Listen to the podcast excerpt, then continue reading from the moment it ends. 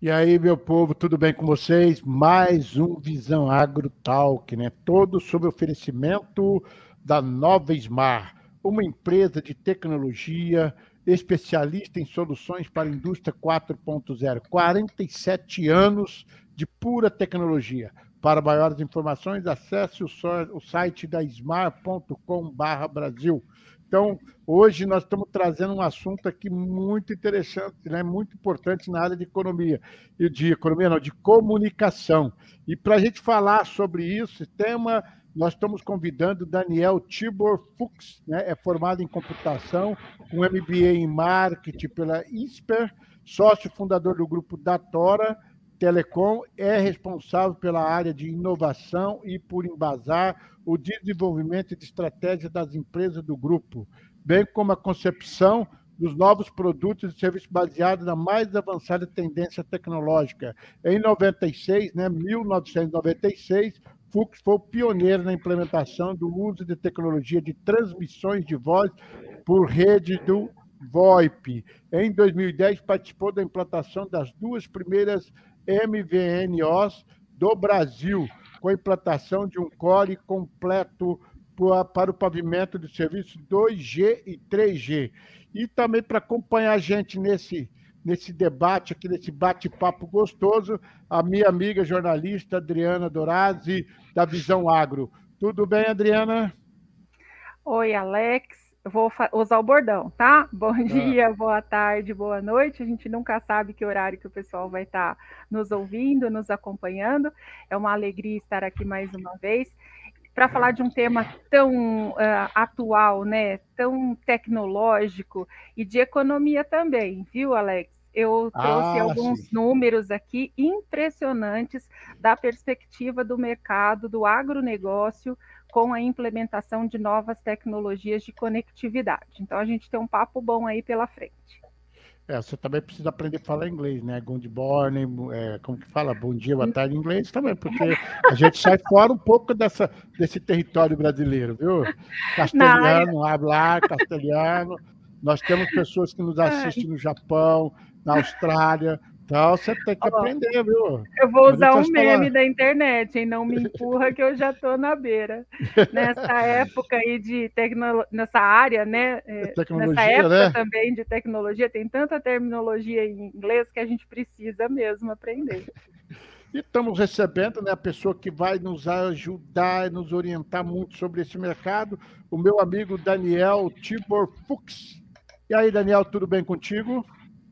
Tudo bem. Poker Talk, eu vou mudar, vou falar em hebraico para vocês um bom dia. Ei, então, que assim a gente adiciona mais uma hebraico, língua aqui. Ó, duro que eu estou estudando hebraico, viu? Opa! Olha! Estou estudando, por causa da é. Bíblia hebraica lá, eu estou fazendo teologia, né? Graças a Deus termino agora.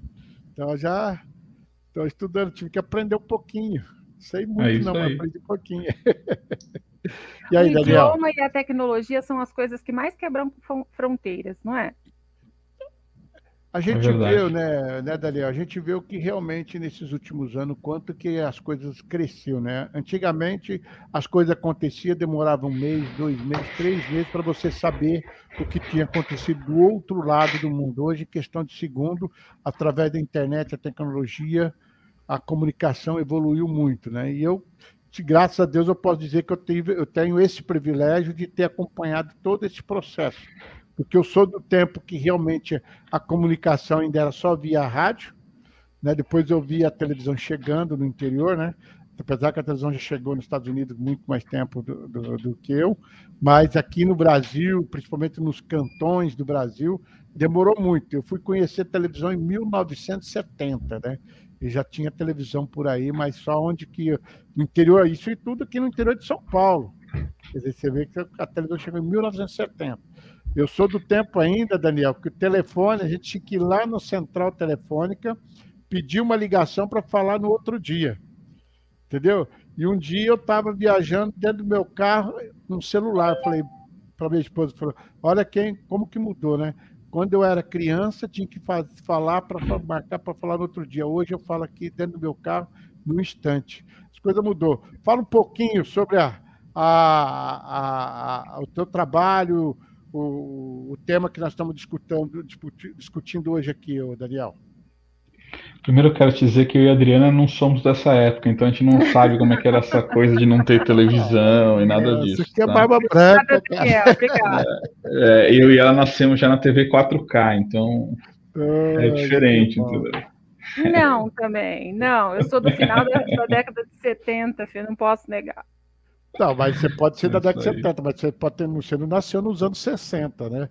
Eu sou do tempo que, a gente assistia televisão em dois tempos. Um ficava na antena e o outro ficava lá dentro. Melhorou, virava para lá. Agora é minha vez para assistir. Vai você para antena, tá vendo?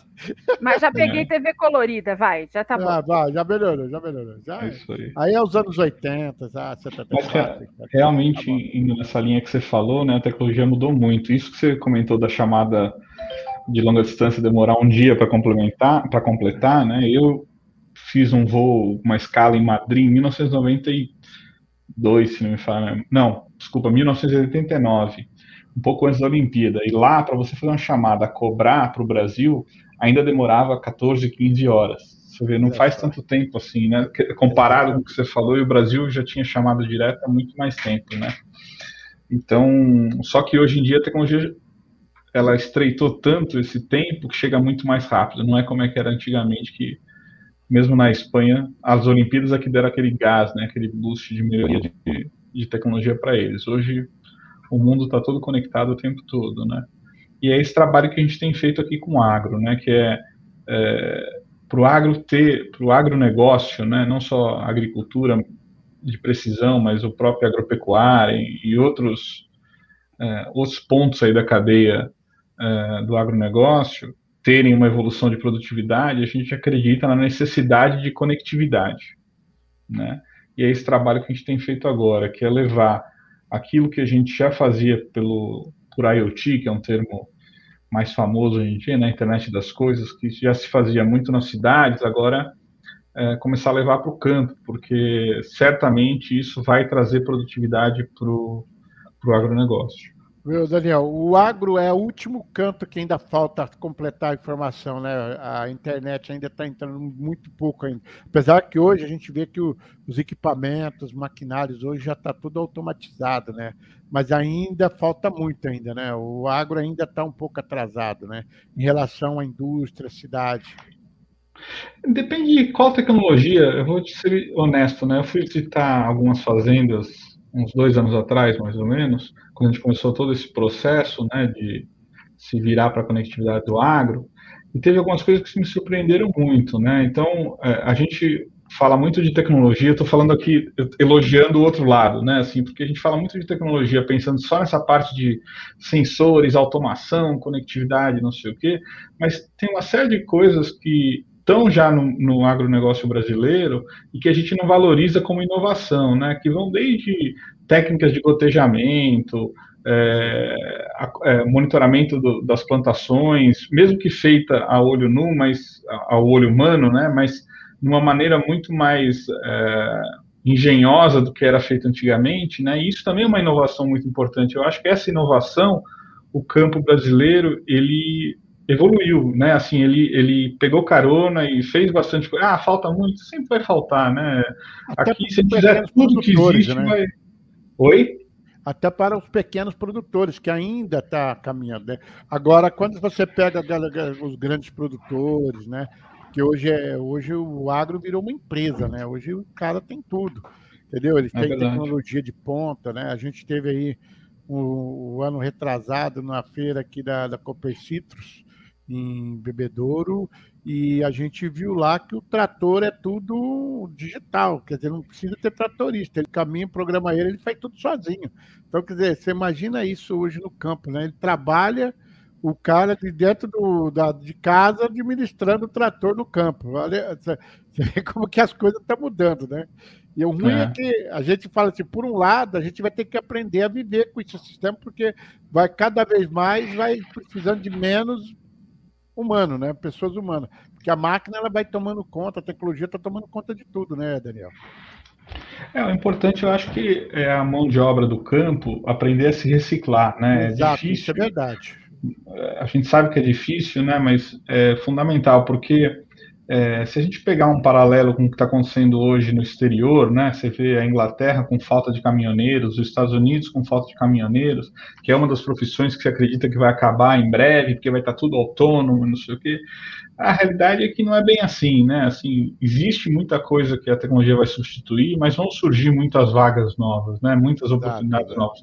Para você fazer esse tipo de trator no campo uh, autônomo, também precisa ter outras funções em volta desse trator, né, que não são efetivamente estar tá operando ele ali no dia a dia, né? Então, a expectativa ou pelo menos o desejo nosso é que essa mão de obra se recicle e faça parte desse processo de automatização e de melhoria de produtividade e tudo mais. Porque eu acho que até essa reciclagem vai fazer com que aumente o, o a renda, né, desse trabalhador, né? Vamos torcer para esse processo ser um processo inteligente aqui no nosso país. Né? Adriana. É, num país tão grande como é o Brasil, eu acho que um dos gargalos do desenvolvimento ou, da, ou de ampliar o acesso a, a, novas tecnologias pode ser uma coisa simples, assim, que a gente pode dizer, mas essencial, que é a falta de antenas, né? Nós até fala, é, publicamos no Visão Agro uma matéria sobre isso, de um estudo que já foi feito pelo Ministério das Comunicações da falta de antenas, né? Porque para o trator funcionar lá, é, sem ninguém claro. dirigindo, a fazenda tem que ter uma estrutura tecnológica e a, a informação, a internet tem que chegar lá, senão Exato. não funciona. É, e, e, não é nem só para o autônomo funcionar, né? Se você tiver hoje uma fazenda com com o monitoramento do próprio funcionário operando aquele trator, você tem aí ganhos na, na área de diesel da ordem de 10% de consumo do diesel na ordem de 10%. Você tem 4% de ganho no custo de manutenção. Você tem, você vai somando aí primeiros pequenos ganhos de produtividade, né, e de economia é, nessas áreas só pelo fato de estar de estar monitorando, né, de estar acompanhando mais de perto o, o trabalho, né. Então, não precisa ser só na solução autônoma. Esse problema de falta de acesso é, à internet, vou chamar de acesso à internet de modo geral, né, mas é, esse acesso que não permite que essas máquinas estejam conectadas, né, em tempo real, ele, ele vai muito além é, de só da parte autônoma, ele vai em direção também, por exemplo, ao monitoramento de, dos dispensadores de, de é, insumos é, nas plantações, né? Então, às vezes você desperdiça insumo num lugar que já tinha sido é, colocado, ao passo de que você deixa de usar é, em outras áreas que não foi. Então, você começa a ter diferentes produtividades entre os vários, as várias faixas de terra numa fazenda. Então, tem, tem muita coisa para agregar que não é só é, o autônomo que vai precisar, né? Não estou minimizando o que você falou, entendeu, Adriano? Só estou dizendo que tem coisa que a gente pode fazer antes até aqui no Brasil, né? Com, essa, com, com, essa, com esse acesso que não existe, né? E é isso que a gente está tentando trabalhar, é como é que a gente faz para poder trazer esse acesso mais perto possível do pequeno produtor, médio produtor, né? O grande, muitas vezes, ele sai na frente, ele investe, ele banca a rede e tudo mais, né? E o pequeno e o médio, ele não tem condição de fazer isso. Então, Exato. o foco do trabalho da gente aqui hoje tem sido exatamente esse, né? Como é que a gente alavanca esse segmento? Sistema de cooperativa de comunicação. é, não deixa de ser, né? E, e não pensar só na comunicação para os equipamentos nesses casos, né? Pensar na comunicação até para o próprio agricultor, porque um dos motivos de que o, as novas gerações não querem ficar no campo é essa essa falta de sintonia com o que acontece nas cidades, com o mundo afora, né? E você trazer a internet para o campo, para essas pessoas utilizarem, faz com que elas se sintam mais ligadas nesse nesse mundo todo, né? Então, de repente, o cara que mora na fazenda fala, pô, né? É, então, de repente o cara que está na fazenda hoje fala assim, pô, não consigo usar nem o Netflix aqui, todo mundo só fala do Netflix, então eu quero ir embora para poder assistir Netflix, né? Talvez para a gente possa parecer uma bobagem, mas para um jovem é importante participar do Instagram e tudo mais. Então, a gente acredita que essa internet ela também tem que ajudar nesse, nesse sentido de envolver o jovem e manter ele no campo, a chegada do cursos 5G de reciclagem. A chegada do 5G no campo vai ajudar muito? Eu, eu, é, é, difícil falar se é o 5G ah, especificamente ou só a conectividade, né? O, o, não, é que o 5G é uma tecnologia muito importante para uma série de coisas, né? Então, por exemplo, se você for operar uma máquina totalmente autônoma, é fundamental. Mas para você assistir o Netflix, por exemplo, ou para você operar só o monitoramento é, de uma máquina que já está com um operador ali, talvez não seja o 5G necessário, talvez o LTE seja mais suficiente, né? O 4G. Então, eu acho que sim, eu acho que vai ter um impacto grande o 5G, mas eu acho que tem ainda um monte de fases anteriores que a gente é, tem condição de passar, né, de, de já ter benefícios antes de chegar no 5G no campo. Né? Eu queria que você é... explicasse um pouquinho para a gente, Daniel, sobre a conectividade segura né, que vocês oferecem, o trabalho que vocês desenvolvem, para que a gente possa entender um pouquinho esse trabalho que vocês fazem, aí, principalmente agora, entrando no agronegócio. É, a, primeira coisa que a gente está trabalhando é você ter o mínimo, né? ou seja, chegar com a conectividade na fazenda, ou nas fazendas, né? Assim, então, esse é o primeiro passo que a gente está trabalhando, né? É, essa conectividade, ela vai acontecer é, de duas maneiras, né? Você tem a internet, falando da internet, mas acaba tendo voz também, né? Que gente, o foco acaba sendo hoje em dia muito dados, muito internet, né? É, então, o primeiro foco vai ser é, na coisa aberta na internet mesmo que o usuário local possa utilizar, né? E o segundo foco é, é nessa operacionalização da fazenda é, que vai quase que na direção das redes privadas de LTE ou de 5G, né? Ou seja, é, é quase como se você tivesse uma rede que nem você tem na tua casa fechada que ninguém mais pode acessar é, só que para a fazenda ou para algumas fazendas, né, de modo que os equipamentos dessas fazendas, os sensores, as estações meteorológicas, é, equipamentos de os pivôs de irrigação possam se comunicar é, com a sede da fazenda, né, ou com o fazendeiro no bolso dele, né, no smartphone dele. Então, é, a gente vê essas duas divisões aqui de, de foco nesse trabalho, né? Mas a primeira parte é chegar com acesso, para depois a gente poder começar a incrementar isso tudo com mais novidades aí do agronegócio, e essas novidades não vão vir só da Torá, né? Vão vir aqui de parcerias da Arca da Torá, com uma série de fornecedores que entendem muito mais do campo do que a gente, né? Então, nós temos consciência que nós temos que ser a base né, para essa estrutura de IoT, ser o marketplace, né, o mercado central disso, mas nós vamos ter que integrar a inteligência que vão vir de vários lugares, de várias empresas, de vários países até, né, é, para poder levar isso para a ponta lá para o agricultor que está é, distante dos grandes centros. Né. É, você estava falando sobre... Não. Claro, claro, claro. Adriana. Daniel, em que, em que porte de negócio o, o produtor rural ele pode acessar um serviço desse? Em que momento ele diz isso é para mim? Eu posso ter aí um Wi-Fi rural, então, na minha propriedade? Então, é difícil a gente falar em que porte, ou até mesmo em que tamanho de fazenda, porque qual que é o objetivo aqui todo? É a gente ter uma torre, né, uma, uma estação radiobase atendendo mais de uma fazenda, né? Então, Sim. mais do que a gente ter, talvez, é, o tamanho mínimo, vamos dizer assim, necessário, é um conjunto mínimo de, de fazendas, talvez, ou de, de sensores, ou de dispositivos conectados, nem que seja o próprio tablet, seria mais ou menos, tá... Daniel, desculpa, seria mais ou menos que nem essa torre de celular que você instala e acompanha toda aquela região, faz as conexões. Isso, isso. É, aqui o serviço é o mesmo, é uma torre de celular que você coloca, né, para 4G, ou para o 5G, enfim, depende da situação, é, para poder fornecer sinal ali. Esse é o primeiro passo, vamos dizer assim, do trabalho, né?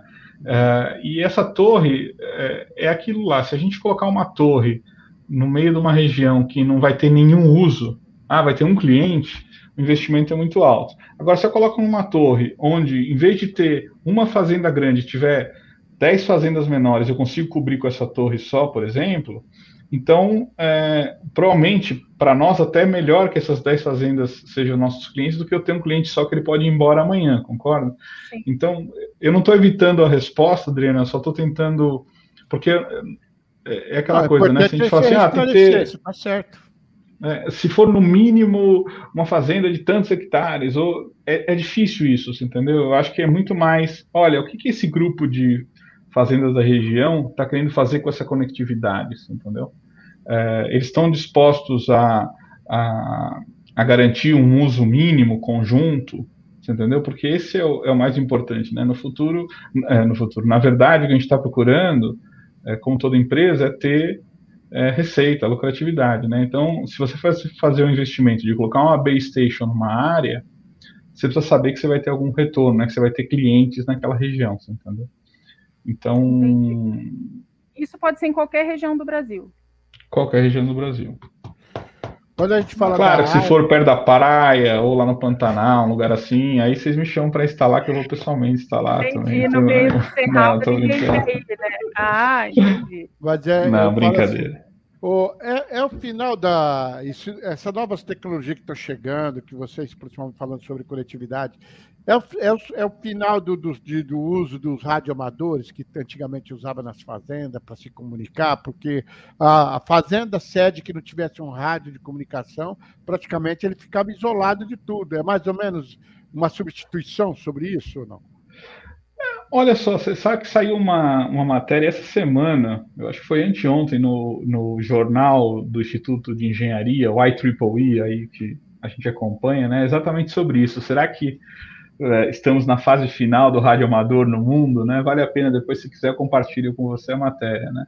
É, e o, o rádio amador ele é muito associado com a inovação nesse segmento que a gente trabalha, né? No, ah, é? Na inovação que é, porque tem muito inventor que nasce ali no, no rádio amador, né? E, e, a gente nem sabe disso, né? Muita coisa que surgiu baseado no rádio amador. Então, é, um, é, um, é uma matéria comprida que fizeram lá no, nesse jornal, é um jornal mais técnico, né? Mas a matéria não é técnica, mas muito interessante.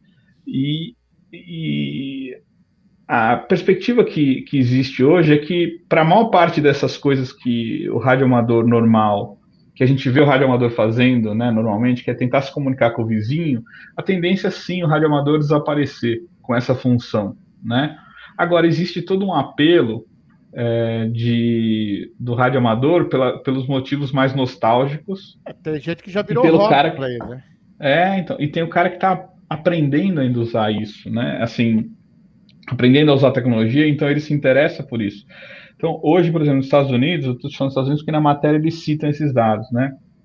Eles emitem 70 mil novas licenças por ano de rádio amador, que é um número bastante razoável, surpreendente para mim, assim, quando eu li a matéria, né? Então, é, eu acho que tem espaço para tudo, né? Eu acho que ainda vai continuar ele substitui muita coisa, mas ainda tem espaço para você manter um pouco. Então, eu, eu acredito, assim. né, porque eu tenho amigos meus, né, até hoje, que eles estão envolvidos, né, eles têm um grupo de radioamadores que eles se comunicam com outros radioamadores de outros países. Então ele já chega no horário e fala, às sete horas da noite estamos entrando no ar, né, e tal. E, ele, e a gente vê que eles são eufóricos, eles gostam mesmo, né? Virou hobby deles.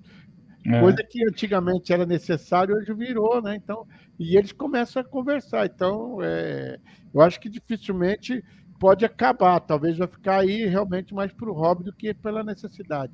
E agora, com esse avanço de tecnologias, né, praticamente vai ficando um pouco de lado, né, Daniel? É, mas se você gosta de um filme de apocalipse que nem eu, então você vai descobrir que o radioamador precisa ser mantido, porque um jeito a gente eu vai ter que acho, comunicar, né?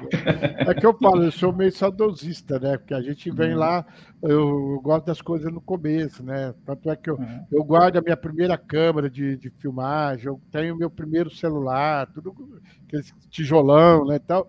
E eu falo para você que funcionava melhor do que funciona hoje, né? Porque eu nunca. Não fala assim. isso para ele, Alex. Não fala isso para ele. não, não tijolão. Fala para ele que funcionava melhor que o de hoje, ele morre. Não, não. Brincadeira, não, não, não, é, não é. Não, é, é o aparelho hoje ele tem N funções, né? Aquele tijolão só servia para falar, mais nada. Hoje não, hoje é. você tem tudo, você tem internet, você tem tudo no, no, no celular. A última né? coisa que a gente usa o celular hoje é para falar, né? Falar. Exato, você falou tudo, aí está explicado. Tá explicado. Mas é, existe uma, uma discussão bastante interessante que é, é o que é qualidade, né? Então, quando você começa a usar o seu celular para falar, antigamente você saía de casa, eu quando eu era adolescente, ainda não tinha celular, né? Não quero entregar a minha idade aqui, mas essa é a verdade. A Adriana não, a Adriana já tinha celular na adolescente, mas eu não tinha. o celular, não fica é. tranquilo. Eu ganhei então, o meu primeiro com 17, antes de tirar a carta. Então, você vê, é, é, com 17, então se você fosse sair para ir para balada, né? Você podia avisar a tua mãe, olha, já cheguei, não cheguei, não sei o quê. Na, na, um pouco, alguns anos atrás, você não tinha como fazer isso. Então, você saía, você voltava e os teus pais só iam saber se você chegou bem lá no lugar que você foi quando você voltasse, não é verdade? Então, é, a nossa dependência da tecnologia fez com que a gente demandasse muito mais dela, né? Uhum. Então, eu acho que tem essa variável aí que é, é fundamental nós termos na nossa mente, né? O... Pode fazer, pode falar, Adriana, pode falar. Desculpa. É, é, é, muito, é muito jornalista. Não, eu gosto né? disso. É muita Aqui é bate-papo mesmo. Você pode entrar. Por favor. Você acha que a pandemia é, acelerou alguns processos de, de comunicação e de tecnologia? Não tenha dúvida disso. Né? Algumas estimativas aí de mercado é, dizem que pelo menos dois, três anos você tirou, na parte empresarial, né, na parte de empresas mesmo, você tirou é, em três meses com o início da pandemia. Né? E você vê isso nos números também, né? Do uso de mensagens em serviços como Zoom, Teams da Microsoft, é, o próprio WhatsApp, né? Teve um aumento expressivo de tráfego por causa do, da pandemia. E isso indica claramente para a gente a digitalização desses processos que antigamente provavelmente eram feitos pessoalmente, manualmente, enfim de outra maneira, né? E no campo eu acho que não ficou muito atrás, porque muitos dos fazendeiros, é, e é claro, a gente ainda está falando é, das maiores, né? É, vamos dizer, as médias para grandes fazendas, né? Muitos dos fazendeiros que eles até iam visitar a fazenda com uma certa frequência, talvez a cada 15 dias, talvez a cada mês, mas moram em grandes centros, deixaram de fazer isso, né? Então, eles precisaram ter essa conectividade mais à mão o próprio canal de venda do mercado agro, né, então de repente aquele que aquele vendedor que ia no pequeno no pequeno agricultor vender insumo, ele não conseguiu mais ir, né? Ele teve uma série de restrições de viagem e tudo mais e as pessoas tiveram que inovar, né? É, eu acho talvez até que aqui o próprio podcast talvez tenha percebido um aumento Foi. na demanda por causa disso, né? Então Facilitou eu, muito, né? É, então, essa tese eu acho que é, ela é real, né? Certamente a pandemia ajudou a acelerar a digitalização da economia como um todo e não vejo o agronegócio para trás, não. Só para você ter uma ideia, Daniel, eu sou um homem de comunicação, trabalho com televisão, tudo. Hoje, eu praticamente parei o meu programa na televisão e estou sobre internet. Porque de primeiro eu tinha que fazer uma entrevista lá em, lá em Alagoas, eu tinha que pegar o avião e ir lá. Hoje não, hoje eu ligo para o cara lá, a gente marca o horário, manda o link e faço que nem eu estou falando com você. Você está em que é, cidade que você está? Eu estou em São Paulo, capital. Então, eu estou em Sertãozinho. É. Ela está em Cravinhos. Na, na região metropolitana de Cravinhos. eu costumo não, falar dizer, que Ribeirão nós estamos em três cidades diferentes. Coisa que era impossível os tempo atrás. Mas é que hoje o teu, o teu, a tua audiência, né, o, o, ouvinte aqui no caso do podcast, se falhar a minha voz por um segundinho, ele entende a situação e vai em frente. Há dois anos atrás, para alguém dar uma entrevista na Globo, por exemplo, era inaceitável que estivesse entrando por voz sobre IP. E olha, voz sobre IP é meu negócio desde 1996, né? A tecnologia está aí, ela funciona, mas se você tiver um problema de internet, ela vai ter uma, uma falha, né? Que não é aceitável. Hoje não, hoje isso virou aceitável, né? Às vezes você está assistindo uma, uma entrevista na Globo News, na CNN, e tem aquele picote e tudo bem, segue-se em frente e, e, a não ser que esteja muito, claro, ruim, né? É, segue-se em frente com naturalidade o, a emissora aceita e o cliente aceita, né? O, o, o, ouvinte, desculpa. Agora, no passado não era assim. Então, isso em si já é uma mudança brutal de comportamento, né? Do, do das pessoas, né? Como um todo. Ô, Daniel, eu queria que você falasse um pouquinho da Arqui, Arqui ou Arca, como vocês chamam. Arquia. Arquia. E o, o, trabalho que ela desenvolve, porque eu vejo assim que ela realmente tem muita coisa interessante que, que eu já passei por vários caminhos que ela passou aqui, né? Então, desde o VoIP, SMS, oh, do tempo que você tinha que receber mensagem na caixinha, você tá. Então, fala um pouquinho para nós do que, que é isso, para o pessoal é. que muitas vezes não conhece, principalmente essa geração nova.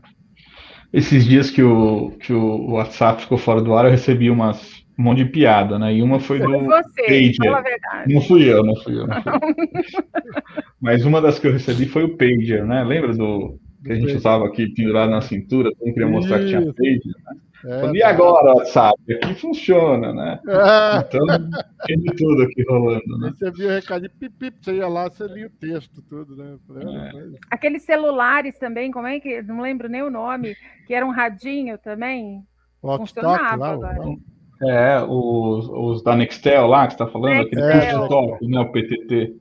É. Isso. Mas enfim, é, é a Arquia, é, a Datorá é uma, uma, empresa de 28 anos, né, a, a Datorá Telecom, e nós recentemente, uns 3, 4 anos atrás, lançamos a marca Arquia justamente para focar na conectividade das coisas, né, nesse mercado que o pessoal chama de internet das coisas, indústria 4.0, agricultura 4.0, cada hora surge um nome do... Bota um zero na frente lá. É, o nome do momento, né, assim... Então, é, a gente é, é, como a maior parte das, dos, dos, operadores de telecomunicação elas têm uma oferta mais rígida, né, até porque tem que atender muita gente, e nós optamos por fazer uma, um atendimento especializado nessa área de conectividade das coisas, né, é, muitos projetos interessantes vêm na nossa mão. Então a gente tem desde é, conectividade móvel, como backup para caixa eletrônico, que as pessoas nem sabem, né, que pô, vou lá no meu caixa eletrônico, passei o cartão para tirar dinheiro, tem que ter a comunicação com, com a central lá do banco que está tirando dinheiro. Como é que acontece essa comunicação? Né? Uhum. Então, antigamente tinha que pôr fibra, não sei, par metálico, não sei o que. Não é todo lugar que chega. Né? E mesmo onde chega, você precisa ter um backup. Então, a gente tem um case aqui que a gente faz essa função de backup. E a função backup fica tão boa que aí a empresa troca, começa a usar você como primário e deixa o, o serviço antigo como secundário. Né? É, e você tem outras coisas muito interessantes. Então, tem desde drone monitorando o estacionamento. Né? Então, estacionamento que eu digo, você está numa área industrial, por exemplo. Então, você tinha o guarda fazendo aquela ronda Aí não sei se alguém já viu aqui que eles têm uns bastões na mão, esses guardas, que eles são é. obrigados a encostar na parede em alguns pontos de onde eles estão passando para ter certeza que ele passou ali. Né? Para registrar. Passo, exatamente. Ao passo que o drone não precisa disso, né? Você cria lá a, a rota do drone e o drone vai fazer aquela rota obrigatoriamente, né? Ele não tem a capacidade de tomar decisão e é, peraí, deixa eu ligar para alguém aqui no meu smartphone, é, vou parar aqui para para assistir um vídeo e tudo mais, né? Então, você acaba tendo cases bastante interessantes, monitoramento de combustível, tanto é, no uso dos equipamentos, seja tratores, caminhões e tudo mais, como na dispensa do combustível, né? Porque é, a liberação do, abasteci do abastecimento, né? A gente vê muito o nosso prisma. É, a gente vai num posto de gasolina, a bomba libera, né? E tem um frentista lá. Mas numa fazenda, por exemplo, não é assim. Eles têm o próprio tanque de combustível para abastecer as máquinas, né? E isso precisa ser controlado também. São, são pequenas é, coisas que a gente. Mede até a vazão do, do tanque, né? Qual é a medida de você é, é coisa fantástica. É, e já chama o, a recarga desse tanque, né? Porque esse tanque ele não vai ter combustível por ano inteiro, né? Não, é, quer dizer, depende sempre do porte da fazenda, mas eu digo, não é o normal, né? Então, é, você consegue automatizar este processo. Então, é, a gente vê aplicações desse tipo aqui rodando todo dia, a parte de, é, de equipamento de cartão de crédito, aquelas maquininhas, né, que a gente chama. É, você tem milhões de transações passando na rede aqui diariamente, né? É, a parte de rastreamento veicular, que virou telemetria, está virando telemetria, né? Aqui você tem novamente aí é, mais de um bilhão de posicionamentos veiculares por ano acontecendo na nossa rede, né? Então, é, é, esses exemplos aí a gente pode ficar aqui o dia, se você quiser conversando. É verdade, né? Vai aparecer coisas gente, muito interessantes, né? A gente vê que Agora, realmente. A gente, desculpa, a gente fez uma parceria e está trazendo aqui um colar para monitorar gado de uma empresa israelense, por exemplo. Né? Gado então, leiteiro. Gado, não, esse é para o gado é, é, no campo mesmo. Né? A gente tem dúvidas que eles vão funcionar realmente com o gado brasileiro, por isso que a gente está trazendo primeiro. Existe o do brinco, né? Tem, tem animais uhum. rastreados via brinco, e eu já vi o colar do animal leiteiro, que, por exemplo, se, se a vaca tiver uma variação é, de temperatura corporal, ela já é separada no brete automaticamente. Não precisa ninguém ir lá. Se ela tiver com febre, por exemplo, o brete sozinho ele separa aquele animal porque ele não serve para coleta de leite. Vai na mesma linha, só que é, aproveitando para monitorar, por exemplo, a qualidade do campo que, que o animal está pastando. Você entendeu? É, quanto tem, quantas é, vezes ele ruminou aquele alimento para poder estimar o peso do animal para abate, né? Então, é, enfim, tem, tem muita coisa chegando aí. Não, né? É, eu falo assim que tecnologia. a tecnologia é tão fantástica, né? Que eu, eu lembro quando surgiu o drone, inclusive até comprei um para porque eu trabalhava com televisão para fazer as filmagens, né, aérea e tal. E hoje você vê que o drone ele tomou conta do mercado, principalmente no agro. Hoje ele é usado para fazer o mapeamento da fazenda, território. Hoje, de primeiro você, você usava o avião pequeno para fazer foto aérea, hoje o drone faz tudo isso. Você, no campo passar veneno, você pegava os tucanos, né, aqueles aviãozinhos tucano para passar veneno. Hoje o drone está fazendo tudo isso. Quer dizer, está cada vez mais a tecnologia tomando conta e o ser humano praticamente ficando de lado, né? As coisas estão saindo. Não estou reclamando, não, viu? Você fala assim, não estou reclamando, não, porque, graças a Deus, o homem ele é muito versátil, né? Quando ele perde de um lado, ele se arruma do outro. Então, ele, eu, eu costumo, às vezes, é quando às vezes, eu vou falar alguma coisa no, no agronegócio, e eu sempre falo da, das pessoas. Antigamente usava milhares e milhares de pessoas para colher algodão. Hoje, né, eu, eu, no meu tempo de menino, eu fui para o meio do algodão para colher algodão. Entendeu? Hoje não, hoje a máquina faz tudo. Eu, eu todo, meu pai plantava arroz e a gente ia lá colher o arroz que ele fazia mutirão. Hoje a máquina vai lá e faz. O café, eu acho interessante aquela máquina do café. Porque você ia lá, você tinha que puxar tudo na mão, né? Tal, pra... Hoje na máquina vai lá, pega tudo. Então, quer dizer, e a gente teve que se adaptar, e principalmente o setor, que a gente trabalhou muito tempo, que é o setor do, do sucro energético, que é da cana, que antigamente a nossa região ela era praticamente invadida pelo nordestino que vinha para cá para cortar cana manual. Hoje a máquina corta, uma máquina hoje equivale a 100 homens. Então você vê, e nem por isso o povo ficou. Não, tá todo mundo se ajeitou. Não, e, e, e graças a Deus, né, para o Brasil, é, a demanda por comida no mundo ela é crescente, né? Todo mundo ficando um pouco mais rico, né? Não vamos discutir aqui se é rico ou se é pobre. Estou dizendo qualquer melhoria, melhoria no, no, no, rendimento das pessoas no mundo faz com que elas vão demandar mais comida, né?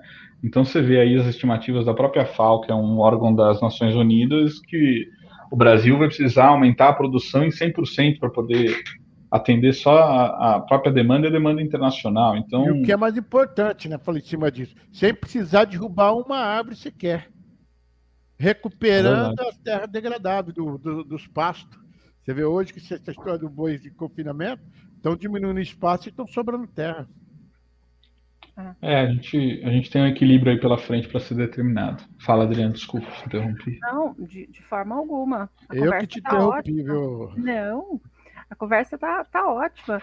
E assim, é tão amplo o assunto, né? É o que a gente está dizendo. Se, se, se não fechar no assunto do agro, o assunto, a conectividade é, é maravilhoso mesmo.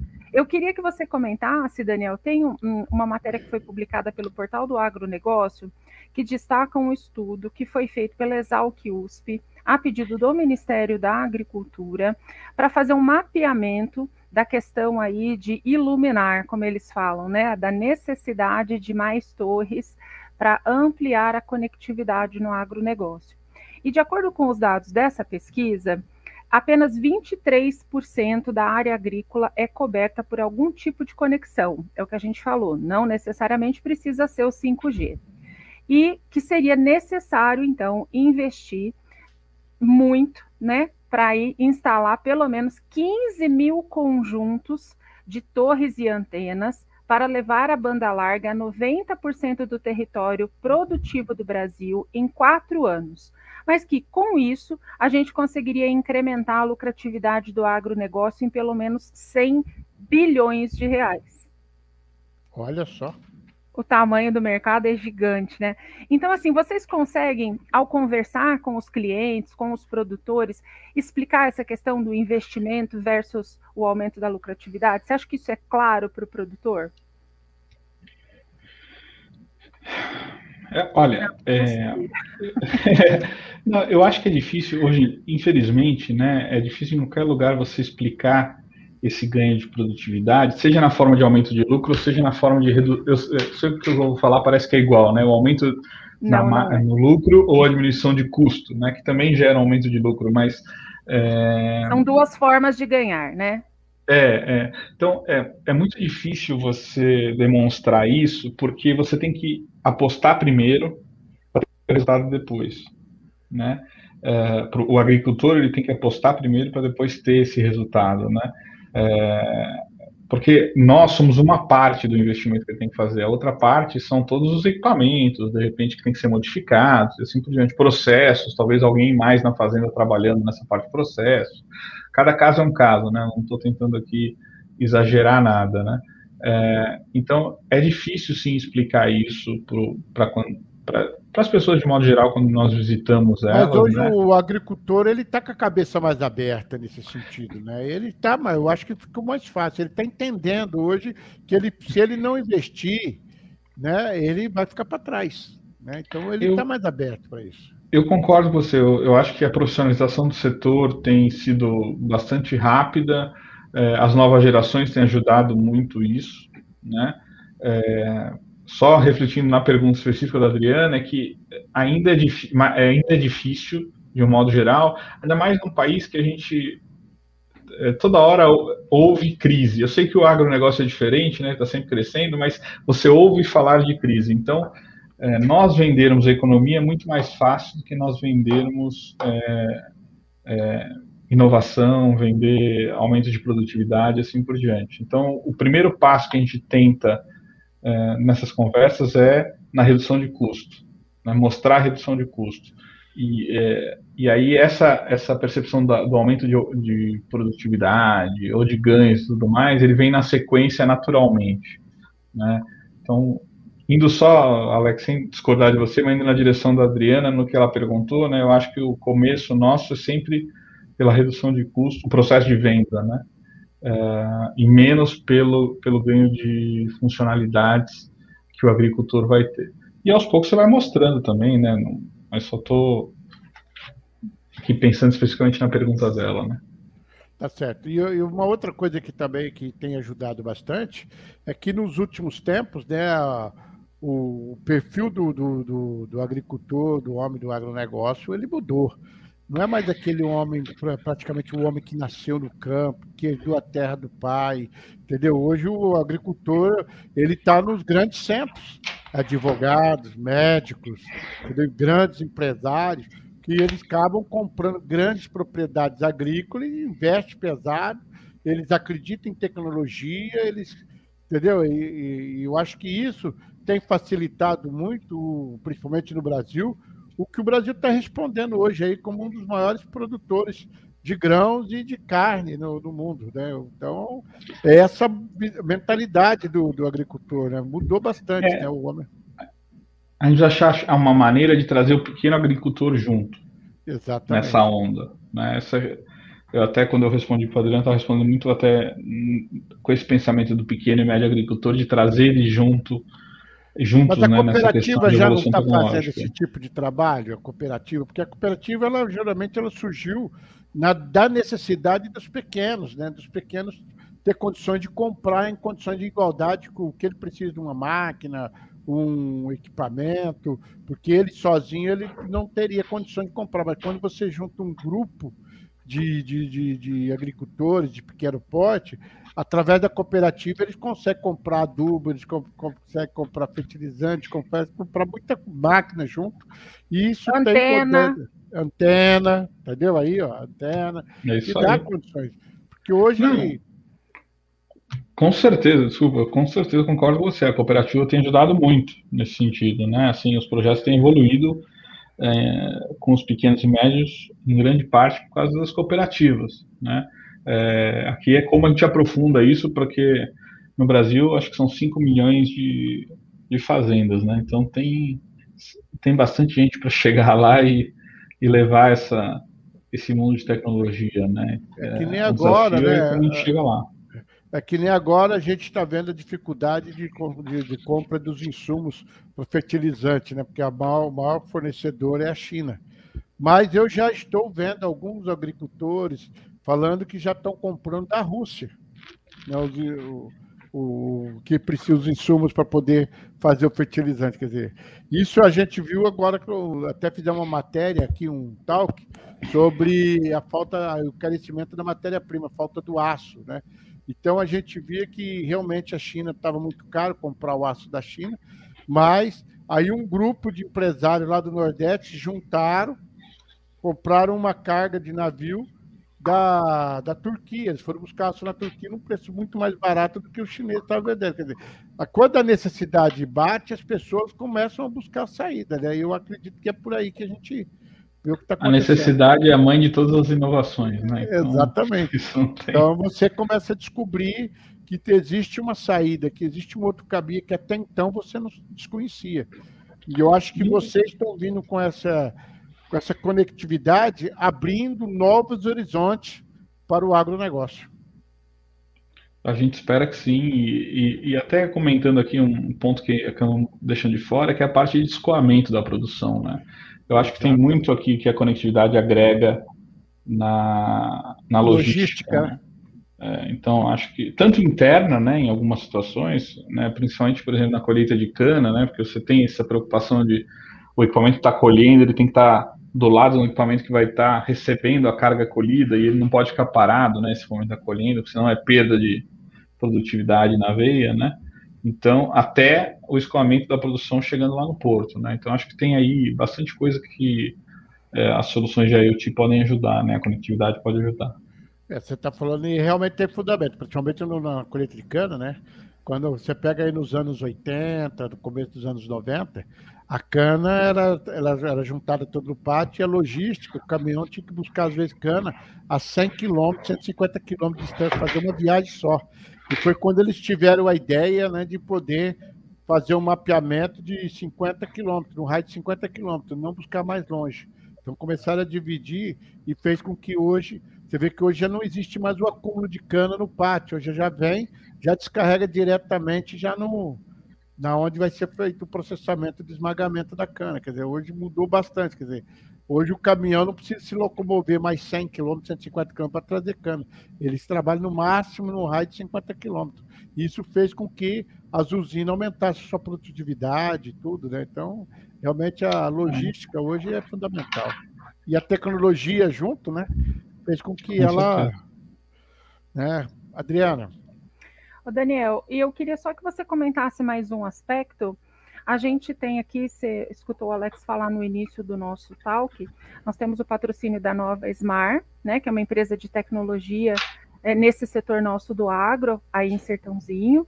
E num dos debates, né, numa dessas conversas que a gente estava uh, fazendo aqui, é, eles estavam explicando como essa internet das coisas auxilia é, para eles é, ao levar novas tecnologias para os chãos da fábrica, né, para as plantas industriais. Uhum.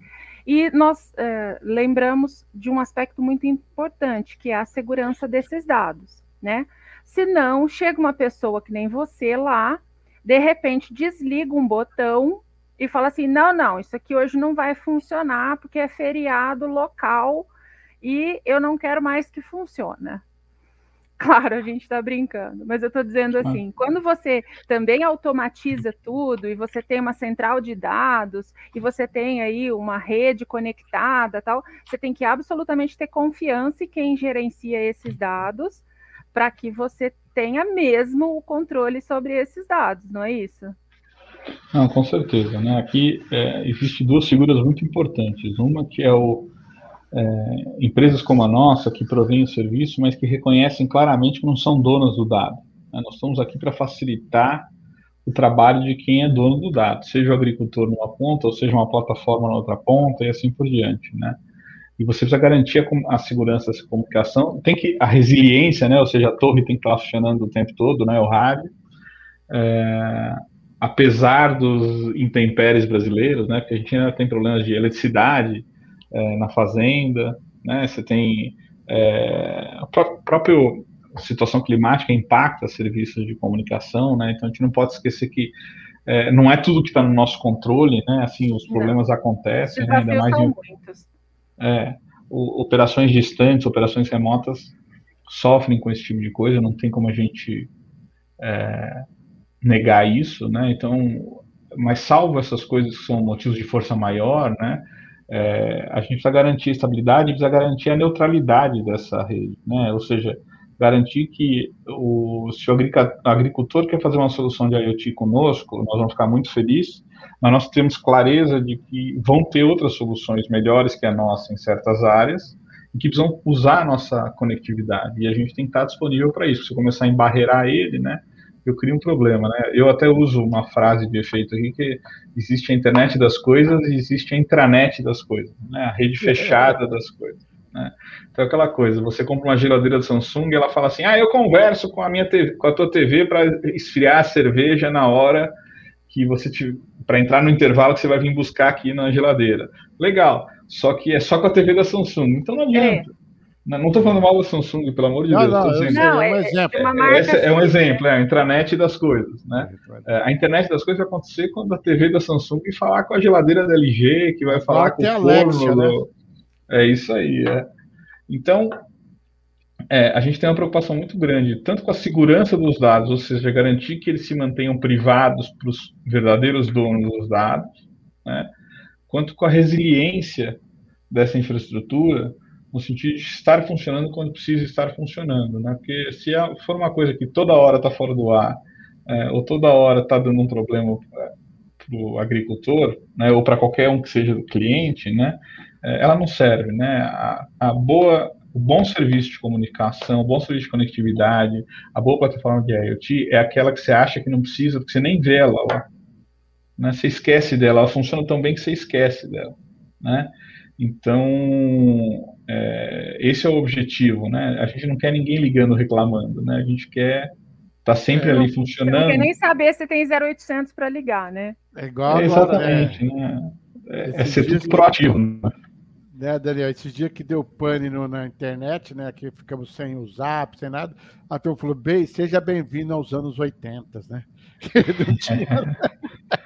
É, então, vê, a gente viu um crescimento, não é o nosso caso, porque a gente não atende o usuário final, mas nós vimos um crescimento no mercado de atendimento de reclamação, porque o usuário tem essa dificuldade, né? Ele olha para o WhatsApp, o WhatsApp para funcionar, ele liga para a operadora dele né? Porque a operadora dele é o meio de comunicação que ele usa o WhatsApp. Então, ele tem a dificuldade de desassociar as duas coisas, né?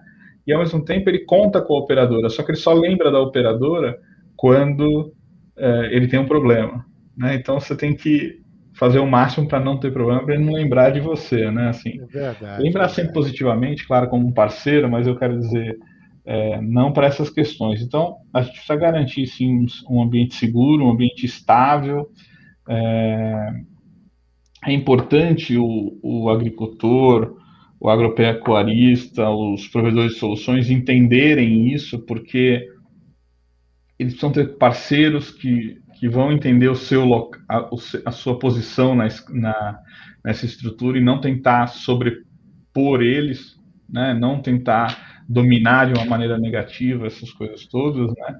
É, e aí sim eu acho que você garante a segurança, a privacidade e a estabilidade da rede. Entendeu? Acho isso muito importante, realmente. E nós focamos isso nas nossas soluções. Né? A gente pode discorrer aqui tecnicamente sobre isso durante horas também, né? mas o, o tempo aqui é limitado. Mas eu acho que é um, uma preocupação fundamental isso daí. Você vê como que quando o papo é bom, a hora passa e você não vê, né? Estamos chegando ao final. Você acredita um negócio desse? É, Olha, então, né, mas... eu não acredito. O papo está tão gostoso eu ia falar vida... que eu e a Adriana estamos sentindo, porque aguentar você não é fácil, Alex. Mas você está achando que o papo passa rápido. E o marketing, quando ouvir isso aqui, vai vir reclamar. Como é que você fala isso, um negócio desse para ele? Não sei o que. É não. a vida, né? Não, mas para mim foi ótimo, viu? Para mim é maravilhoso. Eu queria continuar mais ainda, né? Então, Adriana. Vamos fazer outras. Vamos, vamos. Adriana, suas considerações finais e posso fazer uma uma última pergunta da sua para o Daniel, para a gente finalizar. Ah, eu deixei, eu deixei a pergunta mais difícil para ele para o final. Você sabe que eu sou maldosa também. Né? O pessoal que está ouvindo só o áudio não está vendo, mas eu tenho uma carinha de santa, mas eu sou má. É, Daniel, primeiro agradecer, né? Claro, a sua disposição, a sua assessoria foi super gentil com a gente. Você tá, é, vocês estão com o canal aberto conosco, o portal Visão Agro está à disposição para as informações da empresa, tá? E Obrigado. Muito, muito gentil, muito ótimo mesmo essa conversa. E eu queria só que você, para encerrar, falasse para nós por que, que vocês voltaram os olhos para o agro. Bom, primeiro porque a gente gosta de dinheiro, a gente sabe que tem dinheiro no lado. né? Eu tenho esse defeito também, viu? É, né? Né? Nós não estamos é. aqui à toa. É. Não, olha só, é, a gente voltou os olhos para o agro porque nós, o nosso perfil de empresa é uma empresa que atua onde nós entendemos que é, outros prestadores não conseguem atuar. Né? Então, o agro ele requer soluções customizadas, ele requer uma atenção diferenciada, é, para que essas soluções de conectividade, de internet das coisas funcionem, é, que é algo que é, empresas que estão acostumadas a lidar com uma massa muito grande de clientes não conseguem fazer. O negócio delas é brigar por market share, né, por participação de mercado. Esse não é o nosso negócio. Né? O nosso negócio é, é, é dinheiro, né? ou seja, procurar lucratividade em espaços que é, essas empresas não conseguem atuar. E claramente o agro ele é carente de soluções desse tipo, né? E nós acreditamos que, que, que a Arca pode fazer uma diferença, né? Porque eu acho que tem isso também, né? Se você não acreditar que você consegue fazer um impacto, né? Gerar um impacto positivo é, num segmento que você vai atuar, não adianta você entrar porque é, o dinheiro ele é consequência, né? É, a gente está brincando aqui do dinheiro, mas ele é consequência de um trabalho bem feito, né? Então, é, eu acho que é uma decisão de análise de mercado, vendo um, um segmento que está mal atendido uh, e que a gente acredita, pela nossa capacidade de uh, customizar, de personalizar, vamos dizer assim, as soluções, nós conseguimos sim eh, oferecer um serviço diferenciado e aí, consequentemente, atingir os nossos objetivos. Né? Então, acho que esse é o, é o pilar central da nossa, da nossa visão aí para o agro. E outra coisa, né? A gente tem que também dar uma olhada. É o seguinte, que o Brasil é um país continental, né? É um país grande, um país novo ainda, tem muita coisa, principalmente quando se fala de logística. Nós temos aí a, a malha que, pode, que tem que ser feita ainda de tubulação de gás né, natural. Você vê que o Brasil é muito tem, um, tem uma baita de uma reserva de gás, mas ainda não explorada. Né? Estamos vendo aí a logística, hoje estão aumentando as estradas ferrovias, a hidrovia, quer dizer, então tem muita coisa para ser feita. Então, eu quero realmente falar para você, Daniel, que o Brasil ainda tem muita coisa para ser para ser feita e com certeza a parte de comunicação, conectividade, internet é fundamental porque o Brasil ainda tem muito buraco negro que tem que ser coberto e aí é, talvez é onde que entra é. vocês aí. Prazer. O Brasil tem área. Obrigado, prazer é meu. Eu só comentar que o Brasil tem áreas não, que a gente nem imagina que precisam de conectividade, né? Então, uhum. é, a gente fala às vezes da Amazônia, a Amazônia também é um lugar que precisa de conectividade por, por outros motivos, para monitoramento, é sensoramento. Você falou da Amazônia, né? Você vê que tem uma parte lá que o avião, quando ele passa por Amazônia, ele fica um determinado tempo sem conexão com o mundo, ele fica praticamente ninguém consegue manter contato com eles. Então, é um é lugar que também que precisa ter conectividade para poder gerar mais segurança. É, então o Brasil é um país que está cheio de oportunidades, né? Que tem tudo por construir ainda. Então a gente tem que ajudar esse processo e, e ganhar junto. Ganhar né? dinheiro. Com certeza. Daniel, é. muito obrigado por você ter aceitado. Obrigado a vocês. É um prazer muito grande. Aprendi mais um pouquinho sobre comunicação, né, sobre a conectividade. Então, eu fico muito feliz de ter uma pessoa como você que explicou com muito conhecimento, com muita bagagem e principalmente com a facilidade de se falar, né, para que a gente possa entender. Obrigado mesmo, querido. Um abraço. Obrigado a vocês. Muito obrigado. Bom, e nós estamos aqui sobre o Visão Habital, que está no oferecimento da Nova Smar. Nova Smar é uma empresa de tecnologia especialista em soluções para a indústria 4.0. 47 anos de pura tecnologia. Para maiores informações, acesse smar.com/brasil. Gente, um abraço e até o próximo talk. Tchau, tchau. Tchau, Daniel. Tchau, Adriana. Até a próxima.